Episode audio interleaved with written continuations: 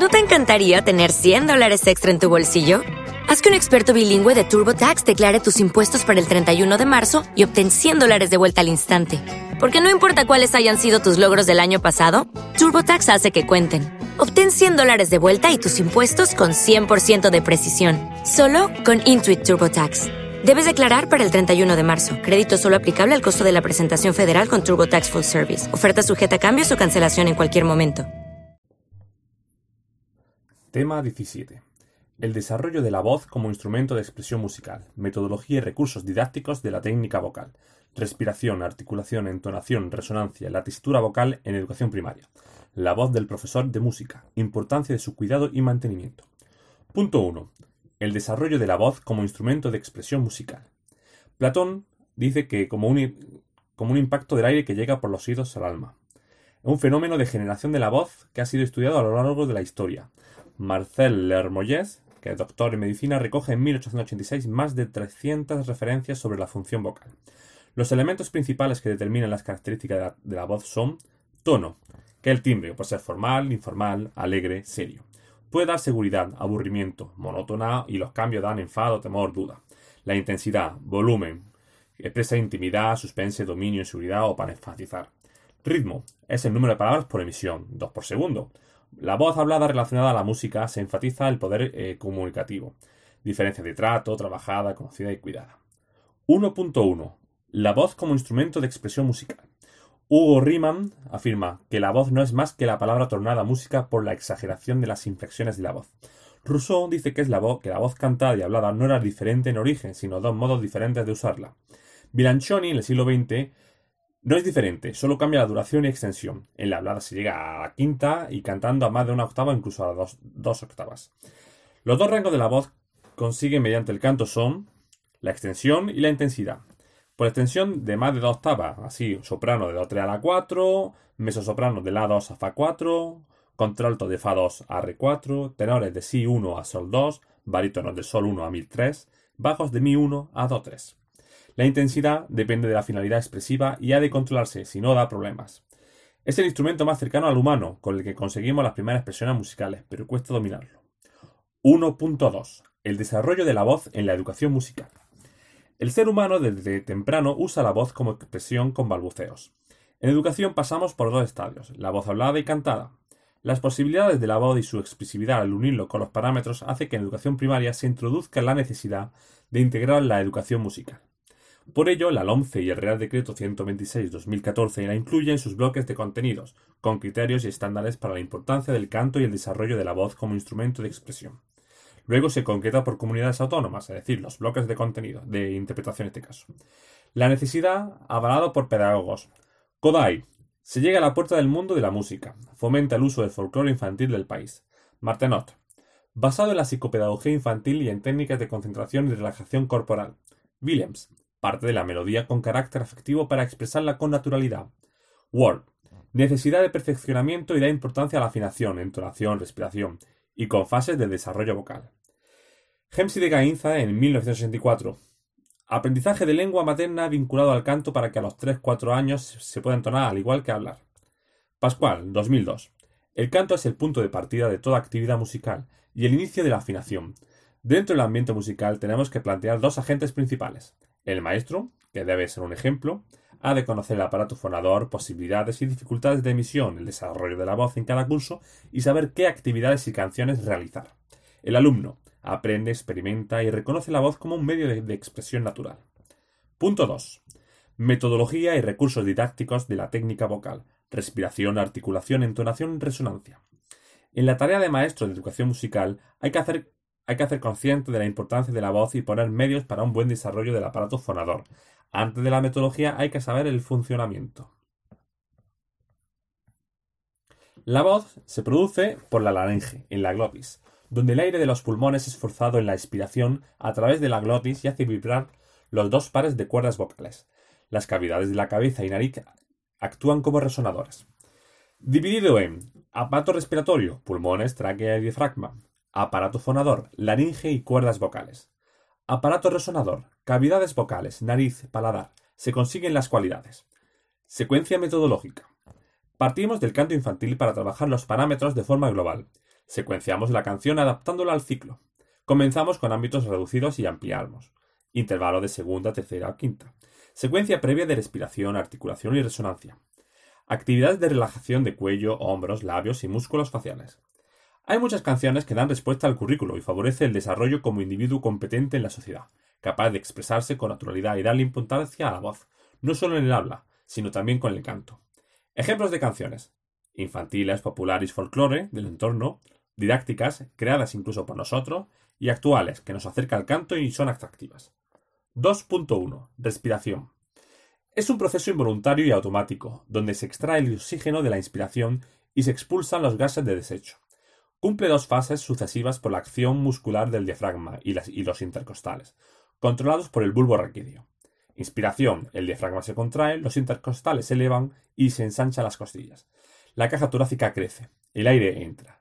Expiración, diafragma se relaja, costillas descienden y van al interior. Caja torácica disminuye y los pulmones expulsan el aire. El recién nacido respira 60 veces por minuto, luego de entre 18 y 20. Tipos de respiración. Diafragmática. El abdomen se hincha y la parte baja de los pulmones se hincha también. Pulmonar media.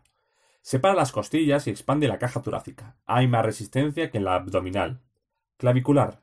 La levantamos sin subir los hombros, entre el aire en la parte superior de los pulmones. Respiración en el aula. La importancia de usar la, importancia de usar la diafragmática, con la que nacemos y dormimos, y la vamos olvidando, poco a poco con palabras técnicas. Momento. Vivencial antes del canto y poco a poco que aprendan a usar su respiración. Actividades para trabajar la respiración, tomando conciencia. La posición tumbada, con la mano o un objeto para notarlo. De pie, junto a la pared con un globo, en posición de jarra, que se expande la cintura. Soplar con para guiar una bola de papel. Reír a carcajadas o jadear como una perra. Abrazar la barriga de un compañero. 2.2. Articulación. Es la pronunciación clara de las palabras y tiene que ver con la posición de los órganos en la producción de vocales y consonantes. La articulación. Movimiento de la lengua, labios para producir una vocal consonante. Vocalización. Articulación correcta y clara de los sonidos de la lengua para hacerla inteligible. Intervienen el paladar, los dientes, la lengua, los labios y la glotis. Contribuyen la lengua y los labios. Si están excesivamente relajados no se articula. Vocales. Hay dos tipos, labiales, U o A, y linguales, E, I. Actividades para el trabajo de vocales. Bostezos, sonrisas, cara triste, palabras con una vocal, melodías con una vocal, latalete, liti, loto, lutu. Consonantes. Según su duración, pueden ser continuas, explosivas, sonoridad, sonora, sordas, h, líquidas, l, nasales, n.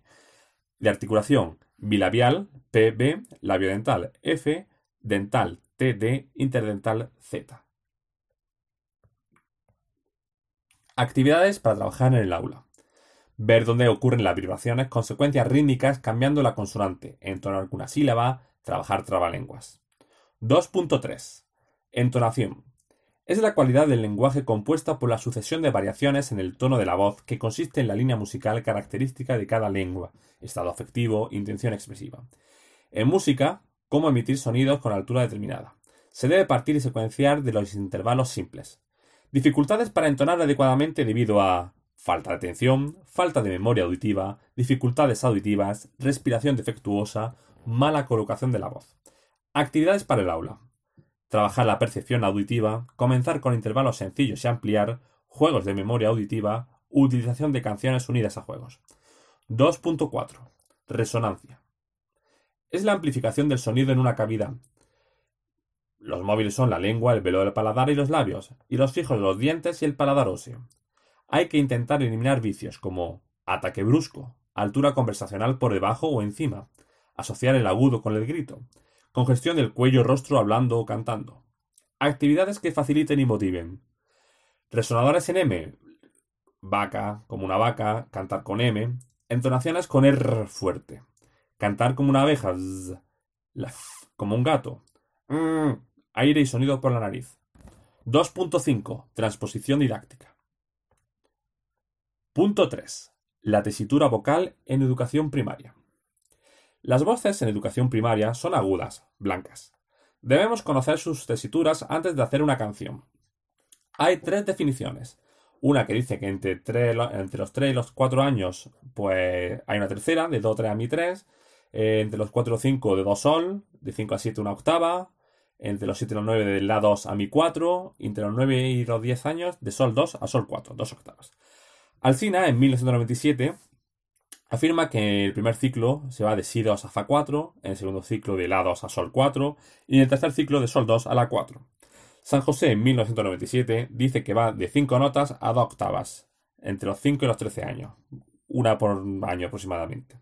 Sanui en 1996 afirma que la mayoría hacen el paso de lo hablado a lo cantado de forma natural, pero quien no lo hace puede ser por voces monótonas, sin expresividad, movimientos melódicos como personajes, cantar, chillar, ver la regla de convivencia, malos ejemplos de la familia en el habla, falta de memoria sonora, por mala concentración, ausencia, que hace que la emisión sea errónea, también por demotivación o problemas auditivos. Tesitura no adecuada, más estrecha, entonces hay que adaptar las canciones y poco a poco ir ampliándolas, con glisandos. Factores de riesgo para, para la voz. Procesos inflamatorios, cambio de voz, e interesante no emplearla. Punto 4. La voz del profesor. Importancia de su cuidado y mantenimiento. La voz del docente es primordial. El esfuerzo prolongado en intensidad y duración es frecuente.